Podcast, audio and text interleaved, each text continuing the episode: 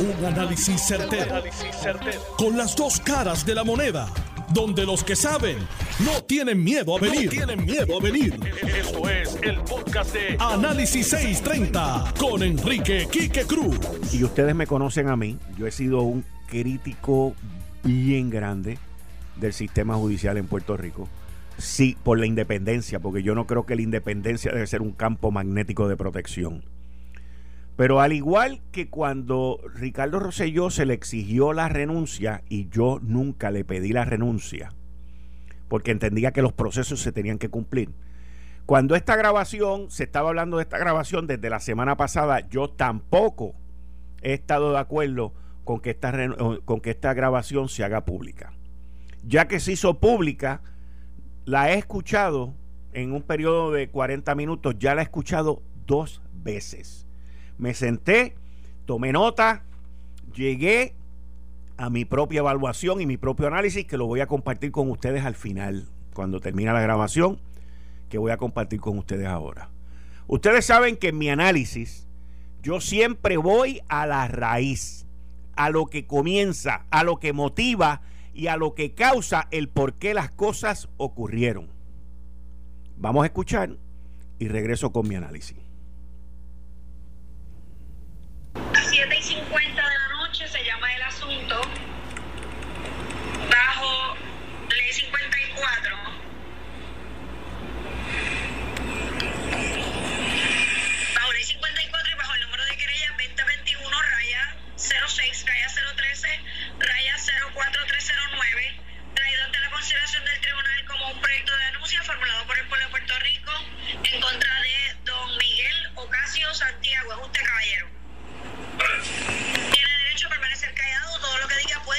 en su contra.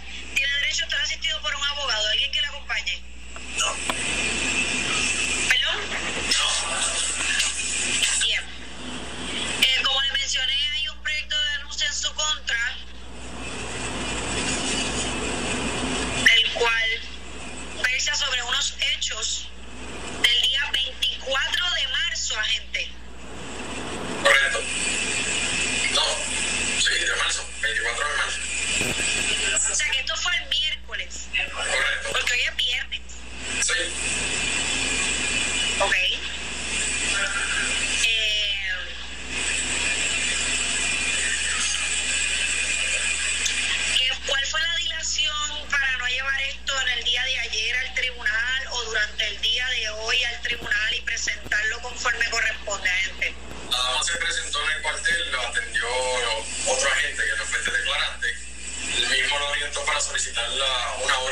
Protección. En el día de ayer ella estaba en el tribunal de Cagua solicitando una orden de protección. ¿Ella tiene orden de protección? No le entregaron la orden de protección, pero sí se le dio una cita para que ambos comparecieran en una fecha en específico, no recuerdo la fecha. ¿Y qué pasó con el caso que no se radicó? Desconozco, por lo menos la dama vino en el día de hoy a contarme los hechos y yo consulté con la fiscalía y me notificaron para radicar cargo.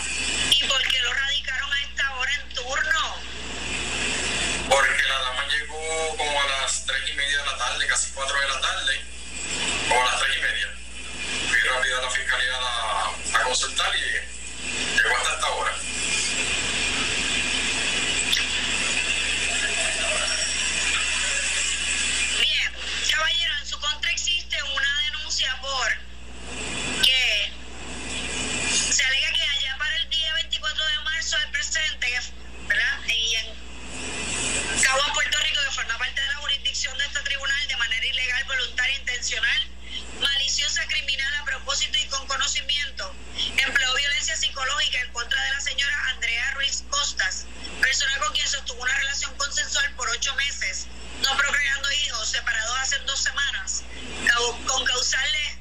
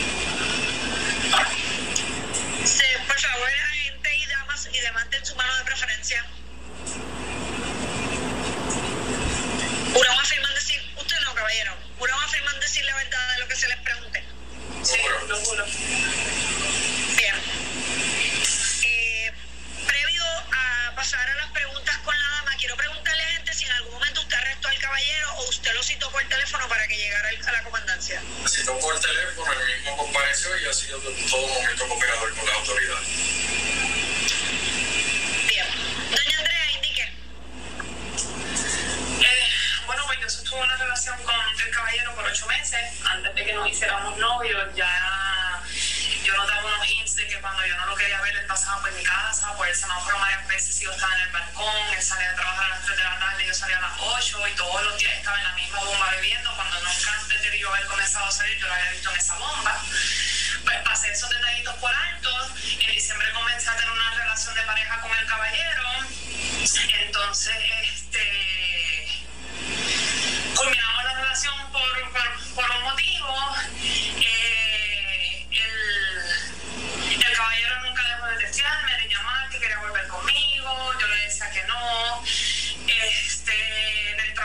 noches cuando sale, se queda esperándome en la acera de un punto ciego del mall, me pita, me dice que necesita hablar conmigo. Hubo un tiempo en que se quedó con una llave mía que no me la quería entregar. Mientras yo estaba en mis turnos, activaba la alarma de mi guagua y él iba personalmente a decirme que mi guagua estaba sonando. Cuando yo salía para apagarla, caminaba conmigo por el mall cuando yo le decía que por favor se alejara de que no tenía nada que hablar con él. Hubo una noche el miércoles de la semana pasada que yo salí con una amiga y este él llama a mi amiga por teléfono porque no deja de llamarla, de parar en su tampoco, trabajamos todos en el mismo lugar. Eh, se nos deja acosarla, llamarla, mandarle textos, otra amiga más de otro kiosco, sigue haciendo lo mismo. Y eh, cuando llegó al otro día a mi casa, mi vecino me dice, Andrea, tu guagua, tu alarma sonó y me estuvo raro porque tu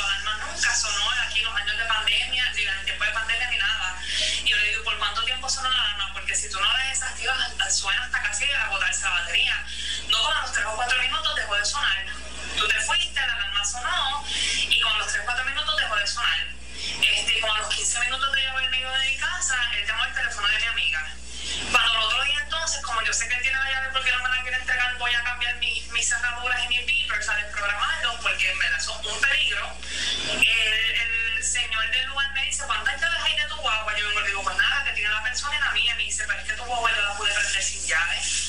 Y yo, ¿cómo va a ser? Y me dice, pues tu llave está en tu guagua. Cuando verificamos, las llaves están de- co- como debajo de la alfombra. Cuando ya yo había sacado todas las alfombras de mi guagua, había verificado todo y la llave no estaba. Incluso con esa llave estaba otra llave de otro automóvil mío que yo tengo en Ponce.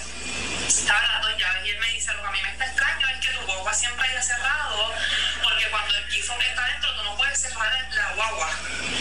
Esa noche antes, esa, esa noche que yo fui, la noche anterior, yo estaba en casa después de que mi vecino me dice eso, mi perro comienza a ladrar, comienza a ladrar, y mi perro cuando usualmente tú lo mandas a callar, él empieza a ladrar más bajito, más bajito, más bajito, y estaba haciendo eso.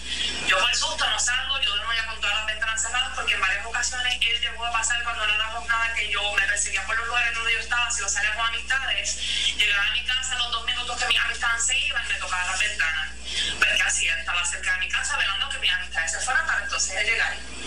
Pues entonces, esa noche, él tuvo que haber puesto las llaves en mi guagua, porque al otro día cuando llegó al trabajo, él mismo sale a decirme, si tú, yo no tengo la llave, pero si tú quieres yo te la pago. Y yo le dije, no, no me interesa, ¿sabes por qué? Porque tú me estás diciendo eso, porque como tú sabes que ya yo tengo la llave porque tú la pusiste ayer en mi guagua, por eso después de una semana te estás ofreciendo pagarme la llave y decirme que no la tienes, porque ya tú sabes que yo la tengo porque tú la pusiste. Él me enseña unos mensajes de, de mensajería de Facebook, de supuestamente una cuenta falsa, que le está mandando unos mensajes a él. No sé si yo se los pueda llegar a leer, en los cuales amenazan con publicar una, una foto mía y, unos, y, un, y un texto y un video masturnándome. El único persona en, mi, en esta vida donde yo dejé que me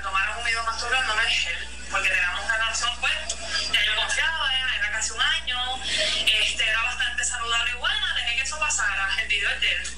Eh, si en algún momento de ese video él lo llega a subir, entonces es que es él porque más nadie tiene ese video. Cuando le pido a él que por favor borre todas las fotos y videos sexuales que tiene míos, se negó, me dijo que no, yo le dije por qué no, y me dice por qué no. Entonces, en las fotos que le manda la persona de la cuenta falsa, aparecen dos fotos que me mandó mi ex pareja antes que él la fecha dice 14 de marzo, pero ese es el día que a mí me llega la foto a mi teléfono. Pero ya yo tengo, porque se lo pregunté a mí, que me mandara la fecha de las fotos de cuando las tenía y dice en 2019. Eh, en la fotografía se ven distorsionadas como cuando uno coge un celular y toma la foto desde otra pantalla y otro celular. O cuando uno toma una, una foto en una pantalla de una computadora que sale distorsionada. Si son las fotos, no es que alguien las tuvo, le dio screenshot, le dio forward y le llegaron. Este, le digo a él que le tome screenshot de esas conversaciones y que me las mande porque yo averiguar quién era la persona. Pues él lo hizo. En esas conversaciones me percato que hay un error, que son dos personas hablando, pero es él, él creó una cuenta falsa estaba conversando con él mismo, saliendo una cuenta entrando a otra, porque hay uno de los renglones, porque usted sabe que por colores tú sabes quién está hablando. El recuadro blanco de una persona, el recuadro violento de otra.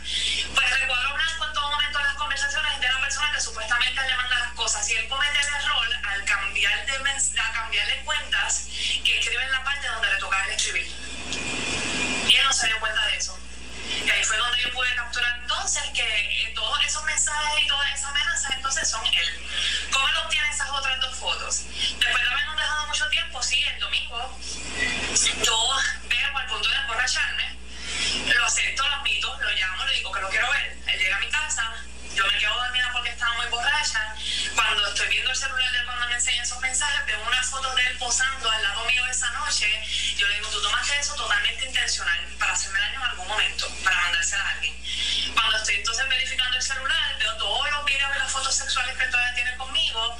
Le dije que las borré, no las quiso borrar y le dije, esas fotos también, tú cogiste mi celular privado, de propiedad privada, abriste mi galería porque mi celular no tenía código y le tomaste fotos a todas mis fotos de mi celular, hay muchas fotos privadas mías también ahí, ropa íntima o lo que sea. Él las tiene si tiene esas dos fotos que me mandó. Esas dos fotos son de la fecha en que a mí me llegaron y todo eso sale distorsionado en las imágenes, pero yo lo tengo. Y en la mensajería me di cuenta de cuando él cometió el error de cuando brincó de cuentas, hablar en la cuenta que era de la otra persona, pero como si estaba hablando él, siendo él, no la otra persona. Pero amenazó con subir todas esas cosas y específicamente dijo video, cuando la única persona que tiene un video mío es él. Algo más. No, me tiene grabada en el mall, tiene una, tiene, hay una, hay una, hay una retén que le dice cuando yo salgo de trabajar y él me espera, me espera afuera. Eh, y nada, lo de que sé qué pasa por mi casa, tengo un vecino que me ha dicho que lo ha visto pasar y que noche que pasó lo de la llave, él me dijo, yo vi el carro de él mucho rato estacionado afuera porque mi, mi vecino sale a fumar y este, yo vi su carro mucho rato afuera, incluso me preguntaron, ¿el carro él tiene malvete? Y yo le digo, no. Pues supone que él no lo usa y yo he visto el carro de él por aquí. Porque el vecino se dio cuenta, no me dice que lo vi estacionado mientras él vivía en mi casa, que el carro no tenía malvete, no sé. Algo más. Creo que hasta el momento eso sería todo.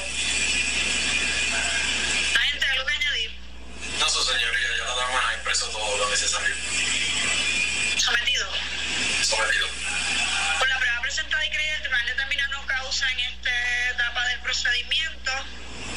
Eh, eso sería todo por mi parte. Que tengan buenas noches. Buenas noches.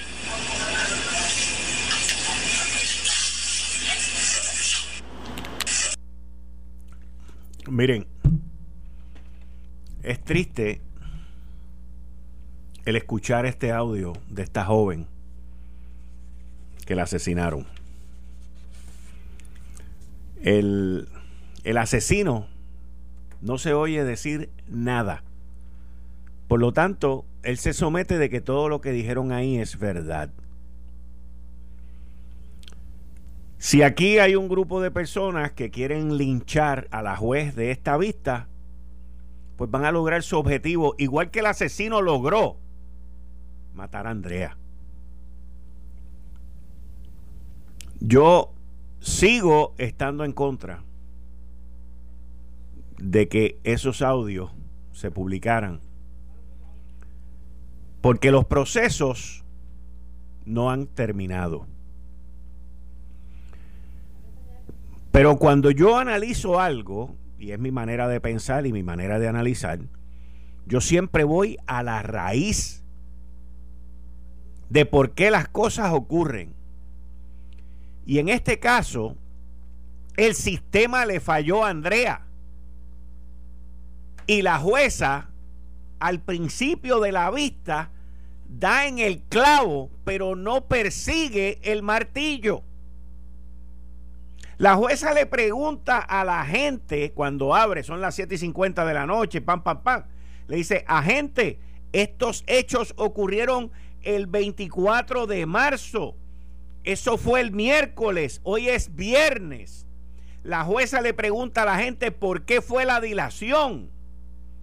La jueza pregunta, ¿el, el que vienen aquí a acusar tiene orden de protección? La jueza pregunta, ¿por qué no se radicó? La jueza pregunta, ¿por qué lo radican esto a esta hora, en este turno? La jueza pregunta, ¿arrestaron al caballero? Y el policía dice, no lo arresté porque él ha sido muy cooperador. Señores, aquí quien falló fue el ala investigativa que no fue allí a presentar el caso y defender y proteger a Andrea. La dejaron sola con un agente que tampoco hizo mucho y no la defendieron. Y la jueza se perdió en el revolú lo más pro... No voy a entrar en eso, es más, no voy a entrar en eso. No voy a entrar en eso. No voy a entrar en eso. Porque me estoy yendo por una línea que no quiero entrar. Pero ahí está la prueba. La prueba de todo esto está al principio del audio. ¿Y por qué lo someten a las 7 y 50? Ah, porque ella llegó a las 3 y pico y yo estuve con fiscalía. A nadie se le ocurrió investigar si el individuo había tenido dos órdenes de protección anteriormente. Y yo estoy seguro que si hubiesen ido con esa prueba ante la jueza, le decía, sí, mire juez, ya el tipo tiene dos. Pero allí estaba Andrea desatendida y no defendida, y allí estaba el policía que no sabía qué hacer. Él estaba como que cumpliendo con una querella. Y ese es el problema del sistema. Ese es el problema del sistema. No estoy aquí para defender a la juez.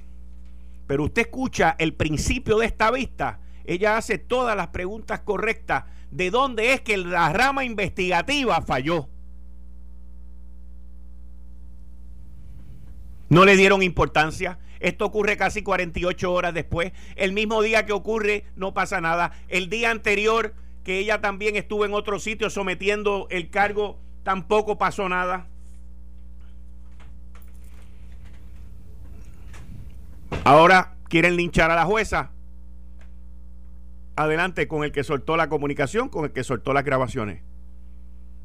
Quieren desproteger a los jueces de Puerto Rico. Adelante. Esto establece un nefasto precedente en nuestra historia, señores un nefasto precedente, pone a los jueces en peligro. Yo sé, hay mucha gente que me dice que se creen dioses, que esto, que lo otro, que hay que destapar. Sí, las cosas se hacen de manera correcta. Igual que estuve en contra de que derrumbaran, derrocaran a Ricardo Rosselló sin pasar por los procesos, estoy en contra de este proceso. La jueza no despachó la vista Andrea estuvo desprotegida por el sistema investigativo y por el Departamento de Justicia. Esa es la verdad.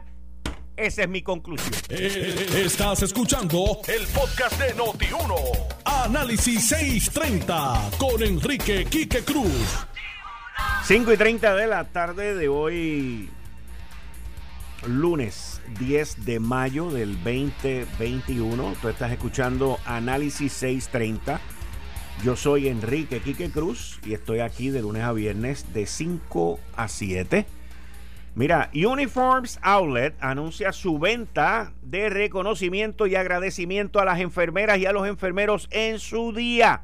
Este próximo miércoles 12 de mayo es el Día Internacional de la Enfermería y Uniform Outlets en su tienda de Carolina, en el Shopping Center Plaza 65 y Uniform Outlets en su tienda de Bayamón en el Victory Shopping Center le van a estar dando toda esta semana 20% de descuento en toda la mercancía de enfermería.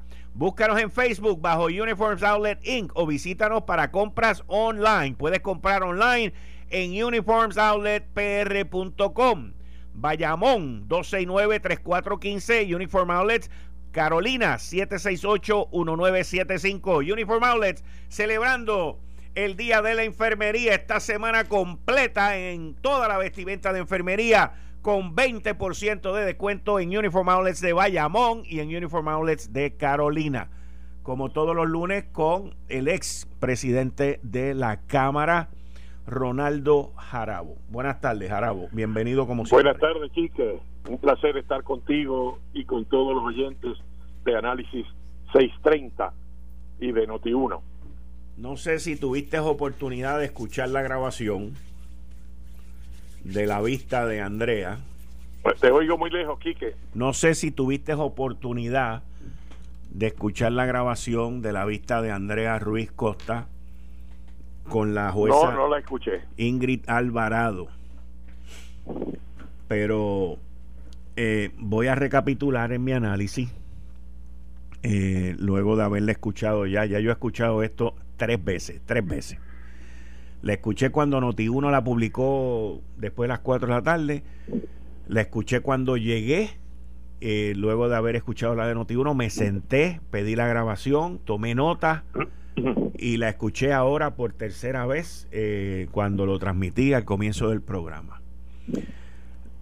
La jueza hizo una serie de preguntas claras, certeras que mostraban que si aquí había una emergencia, que yo entiendo que la había, vamos a estar claros, el aparato investigativo y el aparato del Departamento de Justicia no respondió.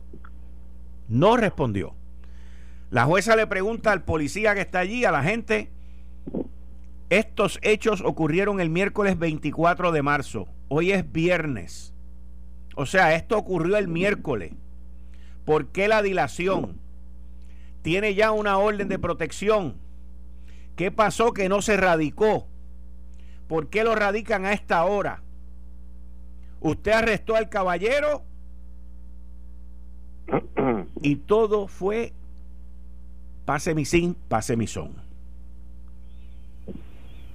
Y al final, la jueza tomó su decisión de un individuo que si alguien hubiese chequeado su nombre y su récord, hubiese encontrado que ya había tenido anteriormente dos órdenes de protección. O sea que tú entiendes a base de esa percepción de, de lo que pasó allí, que falló la policía y fiscalía. Todo el mundo falló, al final todo el mundo falla, pero tú le llevas la evidencia al juez.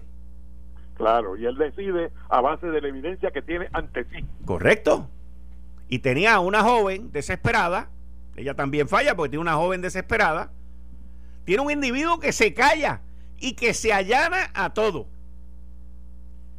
Y tiene un policía que tampoco ayuda. Él está allí básicamente dándole un apoyo presencial a esta joven. Pero no ofrece evidencia, él. Nada, nada de evidencia. Inclusive la jueza le pregunta, ¿usted lo arrestó?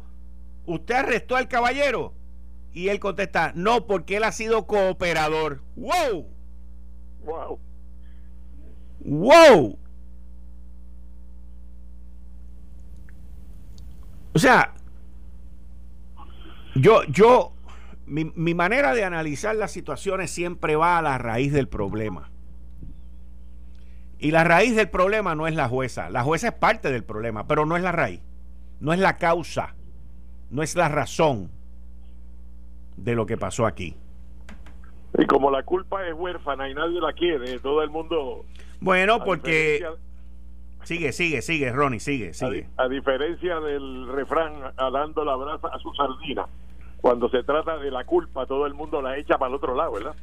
Correcto. Eh, eh, y hasta ahora, pues todo el bombardeo ha sido contra la juez. Correcto. Pero falló el sistema completo, ¿verdad? El sistema completo falló principalmente la parte más importante, que es la prueba en contra del individuo. Pues creo que estás afinando entonces, que es la, la misión de un buen analista, estás afinando y separando el grano de la paja ante toda la el bombardeo y el fuego cruzado que ha habido, ¿verdad? Quizás un poco injusto al poner todo el peso de la situación encima de la jugadora eh, en lugar de ver todas las fallas del sistema. Correcto. Correcto. Porque por eso es que tú tienes que escuchar esto más de una vez. Porque la primera vez tú no lo oyes todo, la segunda vez oyes gran parte y en la tercera vez ya tú afinas la cosa y terminas el análisis. Y tú pues dijiste la, juzgadora, la juzgadora, la juzgadora, que es la jueza. Sí. Bueno, Jarao, te tengo una pregunta, Jarao. Vamos a ver. Cambiando el tema. Y esto es análisis, no, no es cuestión partidista. Yo sé que tú militas en un partido, la pregunta que te voy a hacer es de otro partido. Pero es análisis. ¿Por qué el Partido Nuevo Progresista no ha hecho una campaña esta semana para que la gente salga a votar el domingo que viene? Yo no sé. ¡Ah! Yo le pregunté al secretario general del Partido Nuevo Progresista que si iba a haber esa campaña o si que los candidatos iban a hacer campaña, porque tampoco ha habido campaña de los candidatos. No hay anuncios, no hay nada, ¿verdad?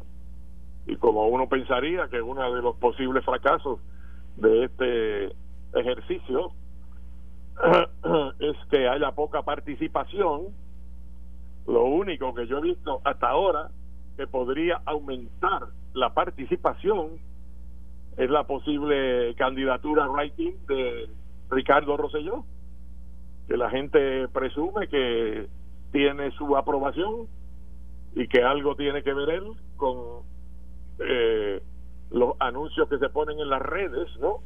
Tienen su aprobación o su visto bueno, o lo que sea. Y eso, entre los que van a votarle en contra a Ricky y los que van a votarle a favor, puede aumentar la participación. Pero de no ocurrir así, como que esto no, no despierta el entusiasmo en ausencia de publicidad, que es lo que te está llamando la atención a ti, supongo. Correcto. Eh, y entonces pues podría ser un gran fiasco como, como tú dices pues una actividad del otro partido y yo eh, eh, no, no quisiera pensar por ello verdad pero pero como analista diría que si uno quiere lograr una buena participación debe hacer propaganda debe hacer publicidad debe convocar la gente. Me preocupó hoy sobre este tema al ver el artículo del Nuevo Día, el principal periódico formador de opinión, eh, y ver que aparecen a manera de una papeleta los retratos eh, de los candidatos, de los aspirantes a, formar parte de esa delegación congresional, eh, que algunos han llamado de cabildero, ¿verdad? Pero realmente dentro del plan Tennessee, pues la visión es que es una delegación congresional, unos emisarios que van allí a, a promover la estadidad para Puerto Rico, a reclamar unos eh, escaños eh, que se le están, eh, como no ha habido una admisión, pues no se le están reconociendo a Puerto Rico esos escaños y van a reclamarlo. Esa es la teoría históricamente del plan Tennessee. Eh, pero entonces el nuevo día eh, hace una lista con retratos y con resumen eh, de los aspirantes y excluye a una persona porque alegadamente no los consiguió. Pero yo pienso que debieron haber publicado la foto y que había suficiente información de conocimiento general como para que ellos mismos le pusieran el calce y notablemente pues están excluidas eh, la amiga Melinda Romero que es una aspirante eh, al, al Senado, a uno de los escaños eh, senatoriales, y eh, la amiga también, colaboradora de tu programa, Elizabeth Torres. No, no aparece el retrato de ninguna de las dos. Lo cual, en el caso de Melinda, que está compitiendo con Zoraida Buxón, también colaboradora de tu programa, eh, con un general retirado que creo que su nombre es Víctor Pérez, y otros, y en el caso de Elizabeth, que compiten para los escaños de la Cámara, ¿verdad? Los que son para elegir cuatro posiciones, pues las pone en desventaja. Y, ese es un, un resultado, un efecto secundario negativo a sus aspiraciones. Yo pienso que el periódico debió haber publicado las fotos y no meramente en el texto decir que trató de conseguirla, pero que no fue posible conseguir una reacción de ella para entrevistarla y por eso no publicó la foto. No, no sé cómo eh, Melinda Romero, hija del gobernador Romero Barceló, pues, fallecido esta semana, eh, y Elizabeth Torres, eh, van a, a, compensar el efecto negativo de, de no haber aparecido en ese artículo que pasará de mano en mano Así que vuelve vuelve la preocupación de dónde está la publicidad. Eh, ¿Será que se está llevando a cabo únicamente por las redes sociales? Tú que estás más pendiente de ese mundo que yo. Hay anuncios en las redes sociales de los candidatos, de los aspirantes. Bueno, la, o del partido. La próxima, no, del partido no hay un divino y de los candidatos, pues no mucho, la pero. Comisión Estatal de Elecciones. Tampoco. bueno, yo no he visto nada. O sea, eh, eh, muy poco, pero. Exacto. Pero el, el punto es, Ronnie, que eh, mi próxima pregunta hacia ti era la no campaña de Ricardo Rosselló. Bueno, yo espero que tenga mejor resultado que la no campaña de Pedro Rosselló, ¿verdad? Bueno, pero es que para, para que eh, tenga mejor resultado, para que ¿Te acuerdas de eso, verdad? Sí, seguro, pero por eso es que lo traigo. Pero para que tenga mejor resultado, para que tenga mejor resultado, no campaña. correcto, pero para que tenga mejor resultado, eh, hay que hablar. Exacto, exacto. Ese es mi punto. Hay, que, hablar. o no, yo aspiro a esto, yo respaldo esta campaña. Mira, en enero 28 de este año yo hice este análisis, escúchalo. Pero la pregunta es, ¿quién crea el esquema? Porque si usted piensa que el esquema lo creó Rowley, yo entiendo que no. Yo entiendo que el esquema nace del chat. Si no hubiese habido chat, la pregunta es, ¿hubiese habido esquema? No, no hubiese habido esquema. Por lo tanto, la naturaleza de lo que ocurrió fue el chat, que también fue autenticado por el gobernador y personas que trabajaban para él. La pregunta que yo me hacía es, ¿por dónde va a entrar el gobernador Ricardo Rosselló de vuelta a Puerto Rico? Y no estoy hablando de aeropuertos, estoy hablando en la vida pública. Él ha estado en un exilio, un exilio luego del verano del 2019. Pero este año han ocurrido una serie de cosas que indican que hay un interés en regresar. Yo entiendo que el regreso es demasiado prematuro aún, pero de momento vimos el famoso artículo del New York Times. Vimos la demanda de Elías Sánchez contra Jay Fonseca por difamación y libelo. Ahora el arresto de Sixto George. De momento la bombilla se me prende cuando yo veo el empuje que hay en una votación en mayo. Y yo le pregunto a ustedes, eso es una votación abierta. Ricardo Rosselló, fácil. O Beatriz Rosselló, su esposa, fácil. Pueden sacar 100, 200 mil votos fácil, con la cantidad de gente que todavía creen en ello, para que él sea uno de los que represente a Puerto Rico en ese plan Tennessee, en ese cabildeo por la estadidad de Puerto Rico. ¿Usted no cree? Ahí está, Ronnie. Sí, bueno, tú lo planteas eh, con mayor precisión, me parece que de lo que los funcionarios del PNP han, han hecho porque han evadido el tema que, que es importante. El tema de de el regreso de, de Ricky Rosselló al escenario político. Eh, unos piensan que como tú y como yo que tiene muchos votos en el PNP todavía. Yo entiendo que sí. Bueno, pero sí, sola, pero principalmente Ronnie, si él dice que va, pero si se queda callado. No todo el mundo piensa lo mismo, ¿sabes? Pero bueno, ya, ya veremos. Está bien. Porque de hecho es una opción, el writing es una opción.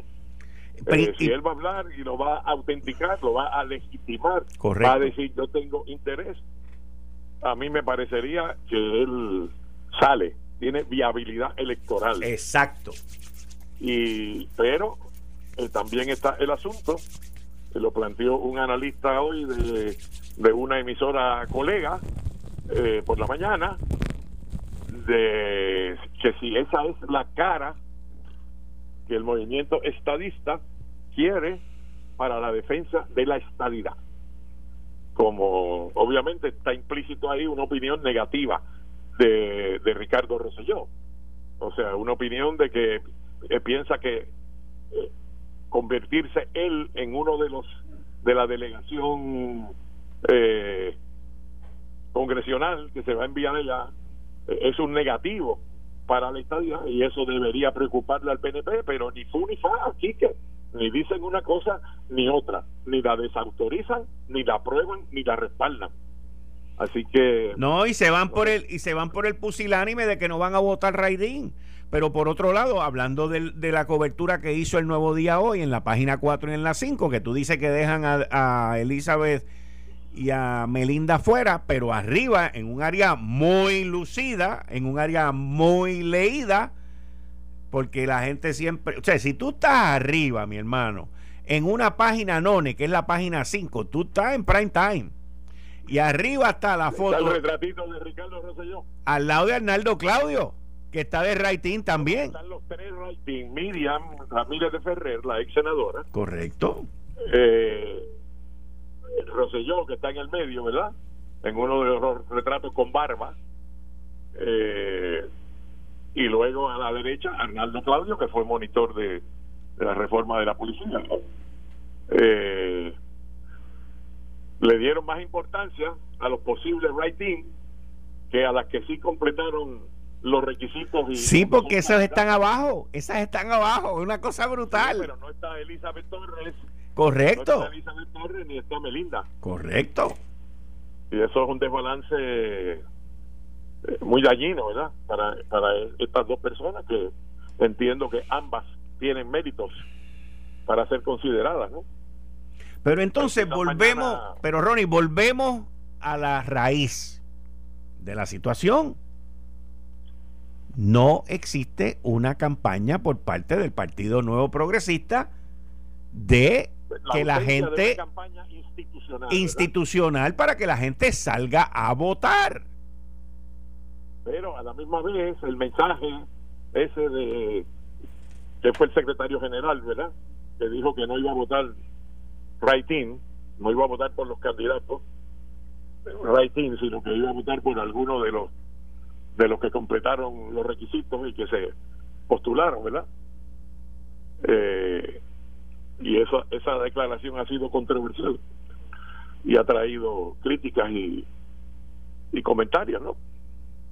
por la misma por lo mismo que estamos diciendo porque porque Ricardo Rosselló tiene votos en el PNP Eh, así que es una situación muy difícil un cuchillo de doble filo es la imagen quizás para el PNP un no win situation o sea donde no importa lo que diga sobre el tema eh, en esta etapa por lo menos verdad porque en otra etapa en una etapa inicial quizás pudieron haber actuado oficialmente para desinflar la situación. Ahora, a pocos días de la votación, y habiéndose despertado ese interés eh, en la posible intervención, elección, la figura de Ricardo Ros- Rosselló, es muy difícil que el PNP venga a decir ahora no voten por Ricardo Rosselló o no voten por los rankings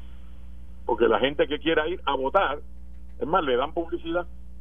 Decir eso le da publicidad a las figuras que están aspirando a, a ser electas de esa forma, ¿verdad? Sí. Bueno, habrá que esperar para para saber eh, qué va a ocurrir. A mí, como analista, eh, sigue siendo preocupante la interrogante de si va la gente a votar o no. Si van a ir a votar o no. Yo no, yo no una veo. cosa como esta, estando pendientes los proyectos eh, sobre estatus y el, el estabilidad Eh, que le Eso mismo. ese va a enviar el mensaje equivocado a Estados Unidos si hay una baja participación.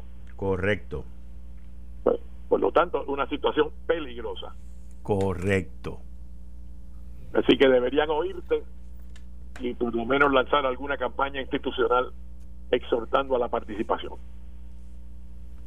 Eh, o sea, nos van a utilizar esto el próximo, do- el lunes que viene, el 17 de mayo. Es que ya yo los escucho. Tú, tú y yo vamos a estar hablando de cuánta gente Sí. participó. Exacto, que va a ser y va a ser- baja participación y va a ser una alta participación. y va a ser un una baja, o sea, va a ser un número bajito y, y- y van a coger todos estos populares analistas que están en todos lados y van a barrer el piso con la estadidad y con todo. ¿Ves? A pesar de que cogieron cuando me entere- cuando hables conmigo, tú sabes que eso yo no lo voy a hacer. No, yo lo sé, por eso es que tú estás aquí. Aquí es donde Yo los que saben, a- análisis 630, donde los que saben no tienen miedo a venir, los demás se esconden. Pero la realidad va a ser esa, la realidad va a ser esa, no hay de otra. O sea, no hay de otra. Pero tenemos que esperar, Quique, a que, a que se den los hechos, Así mismo es. ¿verdad? Porque si sale electo eh, ampliamente Ricardo Rosselló por writing, ¿cómo van a explicar eso? Bueno, ya yo lo expliqué el 28 de enero. Pero también te tengo que decir, también te tengo que decir que eh, que si él no habla y se queda callado, las probabilidades bajan. ¿Ves? Y hoy es lunes, de que salga electo de que salga electo bajan. o de que vaya a votar mucha gente por Las por dos. a él. Jarabo las dos, las dos. ¿De acuerdo? Las Yo dos. creo que tiene que hablar. Lo que pasa que aquí, según me dicen mis fuentes, y son buenas, ha habido reuniones y hay una campaña. Han habido, marcha. han habido, sí señor. Han tú estás hablando ahora de la parte de Ricardo Rosselló y de su familia. Sí, han habido, nada. sí, han habido reuniones, han habido visitas a Puerto Rico, han habido, inclusive, tengo conocimiento. Me acabas de recordar algo que me dijeron. Tengo conocimiento que han hecho llamadas a personas que están en los medios para que hablen bien de él. bueno, ya en eso, la verdad que están Y esto es gente seria, gente seria. las opiniones, ¿tú no crees? No, no, definitivamente. Eh, Pero te estoy hablando, te estoy hablando de gente seria. Estoy hablando de gente seria. Inclusive gente que esté en mi programa. Bueno, pues obviamente entienden que él es una figura, que es una figura relevante, que siempre ha sido estadista, que es inteligente, eh, o que realmente el, la sanción pública eh, a su incumbencia, ¿verdad? Eh, que le obligaran a renunciar, pues no fue justa. Alguna gente piensa eso, que fue una injusticia que le obligaran a renunciar. Obviamente su padre piensa eso, por eso se desafilió del PNP. Eh, y, y cuando te piden o le piden a personas que hablen bien de él, pues lo hacen porque piensan así y ven en esa posible elección algo positivo para la estadidad y positivo para Ricardo Rosselló. Porque indudablemente que el lunes sabremos que ha regresado al escenario político o no. ¿Y qué consecuencias tiene eso para el PNP como partido de gobierno y para el movimiento estadista? Jarabo, como siempre, todos los lunes, muchas gracias. Antes de que te vayas y te despidas, Eh, quiero dejarte saber a ti y a todos los que nos escuchan que la Food and Drug Administration, Food and Drug Administration, aprobó hoy que la vacuna se vacunen a niños de 12 años en adelante. Estoy celebrando esa decisión. 12 años en adelante. Era la correcta que no sé qué piensas tú, ¿verdad? Pero yo estoy de acuerdo. Eh, realmente era un vacío, una laguna en la lucha contra el COVID que los adolescentes no pudieran vacunarse. Y ya las pruebas que estaba haciendo Pfizer indicaba que era segura la vacuna para menores de 16 años, ¿no? Así que de 12 a 16 ahora se podrán vacunar si eh, por la decisión que se ha tomado y eso nos va a ayudar a que se alcance la inmunidad comunitaria, esta que están llamando de rebaño, ¿no? Pero no, no, me gusta la, la imagen, una traducción de herd immunity, eh, pero es la inmunidad comunitaria porque al estar vacunados eh, un, un por ciento mayor de la comunidad, pues hay una protección mayor, valga la redundancia. Decir, al, al por ciento mayor, eh, nos da una mayor protección. Jarabo, muchas gracias. Una gran decisión, algo que celebrar, una noticia positiva. Así mismo es. Muchas gracias, Jarabo. Un abrazo, Kike. Bien, volvemos a hablar el lunes. Ahí ustedes escucharon al expresidente de la Cámara, Ronaldo Jarabo. Tú estás escuchando Análisis 630. Yo soy Enrique Quique Cruz. Esto fue el, podcast de Notiuno. Análisis 630 con Enrique Quique Cruz. Dale play a tu podcast favorito a través de Apple Podcasts, Spotify, Google Podcasts, Stitcher y notiuno.com.